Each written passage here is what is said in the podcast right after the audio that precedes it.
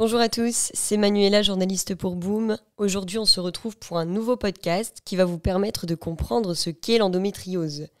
Donc Pierre Collinet, professeur et chirurgien gynécologue pour le groupe Ramsey Lille Métropole, et Yasmine Kando, présidente de l'association nationale Endo-France, vont nous en apprendre davantage sur la maladie qui touche près de 10% des femmes. D'abord, bonjour, monsieur Collinet. Je vais commencer par une question assez simple. Qu'est-ce que l'endométriose? Alors, donc l'endométriose, c'est une maladie euh, qui est tout d'abord bénigne. Hein, ça, c'est un point important. Euh, c'est une maladie qui se révèle principalement par euh, des douleurs qui sont préférentiellement en période de règles et qui peuvent également être associées à de l'infertilité. Hein, donc, c'est les deux, les deux maîtres symptômes de, de, l'endométriose qui peuvent justement pousser à rechercher, à diagnostiquer cette maladie. Donc concernant euh, le diagnostic, justement, j'ai lu que, celui-ci était souvent tardif. Donc quelles sont pour vous, en tant que praticien, les difficultés pour diagnostiquer euh, l'endométriose? Actuellement, il n'existe pas de test euh, de prise de sang qui puisse confirmer de manière formelle la présence d'une endométriose. par contre, l'imagerie a beaucoup progressé et les radiologues ont fait beaucoup de progrès, que ce soit en échographie ou en IRM, pour justement euh, confirmer la présence de l'endométriose. Alors pourquoi un retard diagnostique important? Eh bien peut-être, euh, alors je pense que c'est en train de bien changer euh, de par le fait que les praticiens sont mieux formés, que peut-être que les femmes sont mieux écoutées également et que lorsque des règles sont anormalement douloureuses, eh bien il y a le réflexe endométriose justement sur le fait que les règles anormalement douloureuses font suspecter une endométriose et donc, je pense qu'il y a eu beaucoup euh, d'avancées là-dessus. Délai diagnostic, le, le, chiffre euh, le plus euh, souvent rappelé, c'est 7 ans entre le premier symptôme et le diagnostic.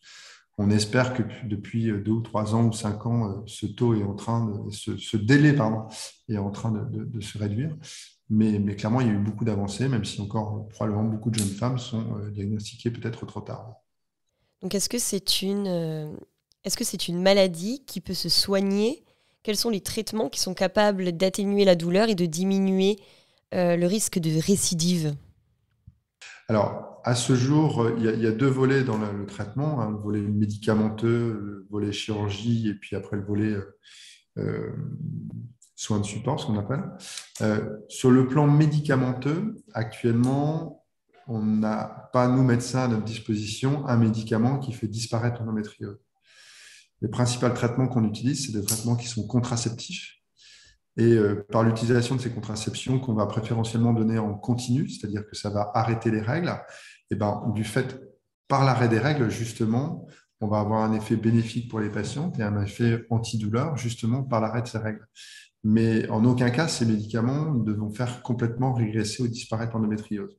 Par contre, lorsque ces traitements ne sont plus efficaces, euh, là, on pose la question d'une intervention chirurgicale avec la nécessité pour le chirurgien d'avoir une chirurgie qui soit complète, c'est-à-dire qu'on enlève tous les foyers d'endométriose, dans le but justement d'être efficace sur la douleur, mais aussi, comme vous l'avez dit, d'essayer d'avoir le moins de risques de récidive, puisque effectivement, la chirurgie d'endométriose est associée à un risque de récidive relativement important.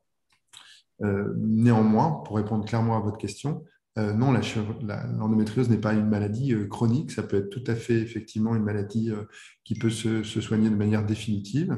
Lorsqu'une chirurgie est faite de manière optimale, avec une exérèse complète des foyers d'endométriose, on peut escompter un résultat définitif en termes de douleur et aussi d'optimiser leur fertilité pour obtenir une grossesse spontanée au décours de la chirurgie. Donc dans le cas où euh, la maladie est chronique, lorsqu'elle dure dans le temps, comme vous l'avez évoqué, elle n'est pas reconnue comme infection longue durée par les systèmes de santé en France. Donc est-ce que ça vous choque? Est-ce que vous pensez que ça doit changer? Alors dans certaines situations, oui. Je ne pense pas que ça soit nécessaire et utile pour euh, toutes les patientes présentant l'endométriose parce que bon nombre d'entre elles euh, ont un traitement qui est efficace et qui leur permet de mener une vie euh, strictement normale. Par contre, une proportion, j'ai du mal à vous dire un pourcentage, mais une faible, heureusement, proportion de femmes ayant une endométriose sont malheureusement dans des situations de vie compliquées et complexes du fait de l'impact de l'endométriose sur leur qualité de vie Et lorsque ces patientes se retrouvent dans cette situation, jusqu'alors, il était vraiment difficile pour bon nombre d'entre elles que leur maladie soit reconnue comme une infection longue durée, avec toute la problématique que vous pouvez euh, imaginer. Et donc, le fait que cette maladie puisse être reconnue sous des critères sélectifs après une analyse euh, des médecins euh, de la sécurité sociale sur la nécessité ou pas de reconnaître, oui, ça me paraît une avancée euh, pour ces patientes qui sont en situation de maladie chronique, invalidante, handicapante. Et oui, ça me paraît vraiment un point important et un progrès en termes de santé publique. Et donc maintenant, nous allons aborder la mise en place d'un comité de pilotage national qui sera chargé de définir et de mettre en œuvre un plan d'action contre l'endométriose. Donc le président euh, de la République Emmanuel Macron a annoncé le 11 janvier plusieurs axes de travail, la recherche, l'accessibilité aux soins, la formation et l'information autour de la maladie. Donc vous, en tant que professionnel de santé, qu'est-ce que vous attendez concrètement de ce plan d'action et du gouvernement? Il y a deux axes qui, euh, en tant que professionnel et, acteur dans la prise en charge des patients présentant une endométriose. Le premier axe, c'est euh, le parcours de soins, c'est-à-dire que soient mis en place des budgets euh, à l'échelle nationale pour qu'on puisse avoir des, coordinatrices ou des infirmières coordinatrices qui puissent coordonner la prise en charge des patientes qui ont une demande parfois personnalisée toute patiente qui a une endométriose ne justifie pas le même parcours. Et donc, ça demande un accompagnement, un travail. Et pour ça, on a besoin euh, de personnes qui puissent coordonner ça euh, au sein de filières de soins qui sont mises en place dans les différentes régions. Et on a besoin de, ressources financières, mais surtout humaines, pour élaborer ces parcours de soins. Ça, c'est la première attente.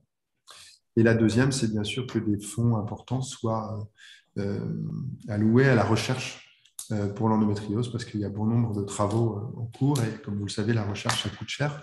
Et clairement, il y a un vrai besoin là-dessus pour que euh, puissent être financés des projets de recherche innovants, ambitieux. Donc pour rebondir sur la recherche, est-ce que des projets ont déjà été mis en œuvre ou c'est quelque chose de, tout nouveau? Ah Non, non, non. des, des bibliothèques scientifiques où euh, l'endométriose, il y a de nombreuses équipes de recherche par le monde qui travaillent sur cette maladie depuis très longtemps. Il euh, faut bien comprendre que la démarche du ministère n'est pas un point de départ de la prise en charge de l'endométriose ou de la recherche sur l'endométriose. Clairement, il y a énormément euh, d'actions, que ce soit des actions de soins, que ce soit des actions de formation, que ce soit des, actions euh, euh, de recherche autour de cette pathologie depuis des années, hein, clairement. Hein. Euh, en tant que je suis secrétaire général du Collège national des gynéco-obstétriciens, et clairement, depuis plus de 5 ans, voire 7 ans, il y a des actions et une commission dédiée endométriose qui travaille justement pour essayer de, promouvoir la communication, la formation autour de cette maladie, mais également d'améliorer le parcours de soins. Donc clairement, non, il y a eu beaucoup d'actions euh, innombrables hein, de, de, recherche, de sociétés savantes qui s'intéressent à ce sujet euh, et, donc de, voies de recherche et de projets de recherche très ambitieux qui ont été mis en place bien avant la stratégie nationale. Donc merci Pierre Collinet d'avoir répondu euh, à nos questions. Avez-vous quelque chose à ajouter? Bah, Écoutez, non, je vous remercie de votre... parce que vous-même, par par cette interview, vous participez justement à cette meilleure connaissance de l'endométriose. Et donc, je vous remercie pour, le média que vous développez. Et puis, bah, je, suis à votre disposition. Si jamais il y a des questions plus précises sur, sur cette pathologie, n'hésitez pas. Je vous remercie en tout cas de m'avoir euh, sollicité pour ça. Maintenant, nous allons écouter Yasmine Kando qui va nous parler d'Endo France. Bonjour Yasmine. Tout d'abord, quelles sont les principales missions de votre association euh, Endo-France est une association qui existe depuis 2001, donc elle a un petit peu plus de 20 ans. Et ses missions principales, c'est de soutenir, informer, agir. Donc on va soutenir les personnes atteintes d'endométriose et leur entourage. On va informer le public sur la maladie, ses conséquences. Et on va agir à la fois avec les pouvoirs publics et les professionnels de santé pour euh, améliorer le parcours de soins et euh, faire en sorte de réduire euh, le délai diagnostic qui est encore trop long aujourd'hui. Ça, ce sont les missions principales et ça se traduit par des actions, des centaines d'actions partout en France. L'année dernière, on a fait presque 400, 400 événements partout en France, puisqu'on a une association nationale avec des, bénévoles répartis dans toutes les régions de France. Et donc, quelles sont Donc quels sont les types d'événements que vous organisez exactement? Alors, ça va être par exemple des rencontres amicales, des groupes de parole où on va laisser les personnes s'exprimer sur la maladie, leur donner des informations, leur réexpliquer avec des mots simples ce que c'est. Ça peut être des tables rondes avec des professionnels de santé, euh, par exemple pour apprendre des techniques pour gérer la douleur. Et puis, ça va être des conférences avec des médecins sur la prise en charge de l'endométriose, euh, les traitements, la chirurgie, la PMA, etc. C'est facile d'en parler pour les personnes euh, atteintes de la maladie qui viennent aux réunions? En règle générale, oui, parce qu'elles sont tellement, euh, elles se sentent tellement seules, elles se sentent tellement isolées et, euh, elles ont vraiment galéré pour réussir à, déjà à se faire diagnostiquer, qu'elles ont besoin de partager ça. Donc elles arrivent vraiment à en parler. parfois c'est compliqué aussi et, dans ce cas-là, on propose, alors elles nous écrivent beaucoup par mail, ou alors on, propose à nos adhérentes, mais là c'est vraiment réservé aux adhérentes, euh, des, euh, des rendez-vous individuels en face à face, voilà, en visio, où là elles peuvent, euh, sans, sans, jugement bien sûr, parler de, tout ce qui, de tout ce qui les tracasse, de tout ce, qu'elles ont besoin de, de comprendre. Aujourd'hui, on parle donc de plus en plus d'endométriose. Qu'est-ce qui a changé selon vous? Alors, je pense que la première des raisons qui fait qu'on en parle plus aujourd'hui, c'est euh, les personnalités publiques comme notre marraine Laetitia Milo, qui a osé en parler ouvertement, qui a osé dire euh, Moi, je suis atteinte d'endométriose et je vais vous expliquer ce que ça fait. Euh, à partir du moment où, elle a dit ça, bien sûr, les, médias se sont intéressés à son cas. C'est une personnalité publique. Et le grand public commençait à connaître le mot endométriose, sans savoir peut-être réellement ce qui se cache derrière, mais le mot était connu.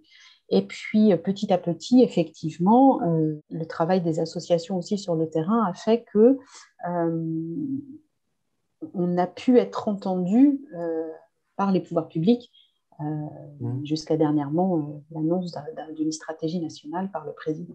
Justement, nous avons abordé cette stratégie avec le docteur Collinet juste avant. Donc vous, en tant que présidente d'association, qu'est-ce que vous en pensez? Pour nous, c'est une première victoire parce que euh, le président de la République, chef de l'État, a parlé d'endométriose. Il a redonné une reconnaissance morale à toutes ces femmes et, ces personnes qui souffraient en silence. Euh, c'est comme s'il les légitimait dans leur statut de malade parce que pendant trop longtemps, euh, ces personnes ont été invisibilisées. on disait que la douleur était normale, que voilà, il y avait on ne reconnaissait pas leur maladie en fait. Et là, le fait que le chef de l'État prenne la parole et dise euh, ben oui, l'endométriose, c'est un problème de société, euh, voilà, il, a accordé une reconnaissance morale euh, à, toutes ces femmes. donc, on est vraiment ravis de cela. On a aussi beaucoup travaillé avec les professionnels de santé, avec les équipes ministérielles, avec les associations. On a beaucoup travaillé pour faire des préconisations pour cette stratégie. Donc, très honnêtement, ça fait 20 ans qu'Endo-France existe, ça fait 20 ans qu'on attendait une telle prise de position de la part des pouvoirs publics. Donc on ne peut que s'en réjouir, vraiment. Et donc, euh, quel était le sentiment général au sein de l'association Endo-France après ces annonces? On se rend compte qu'il y a une prise de conscience depuis, euh, depuis 2019 à peu près. Mmh. Euh, et là, c'est presque l'aboutissement. On a reçu beaucoup de messages, à la fois des, des patientes elles-mêmes qui disaient Mais j'ai les larmes aux yeux d'écouter notre président parler de ma maladie. Donc, il y avait vraiment euh, euh, une appropriation de, ce discours. Et puis, on a eu aussi beaucoup de, messages de nos, des, des présidentes d'associations euh, européennes qui nous disaient Mais bravo, en France, quelle chance que votre président parle de la maladie. On aimerait tellement que dans notre pays, ce soit pareil. Et enfin, pour, pour terminer ce podcast, quelles sont les actions ou les événements que vous avez prévus dans les prochains mois? Au mois de mars, notamment, nous avons la Semaine européenne de prévention et d'information sur l'endométriose qui va débuter le 7 mars. Donc là, on va faire un maximum d'actions pour euh, informer le grand public sur la maladie. Mais plus généralement, évidemment, c'est le mois de mars qui est dédié euh, à l'information sur l'endométriose. Donc on aura un mois de mars assez chargé avec différents événements partout en France. Euh, dont le calendrier est en train de, se mettre à jour petit à petit. Ça sera visible sur notre site internet sur la page événements où il y aura toutes les dates indiquées. Eh bien, merci beaucoup, Yasmine Kando, présidente donc de l'association Endo France, d'avoir répondu à nos questions. Mais je vous en prie. Et merci à tous nos auditeurs de nous avoir suivis lors de ce podcast.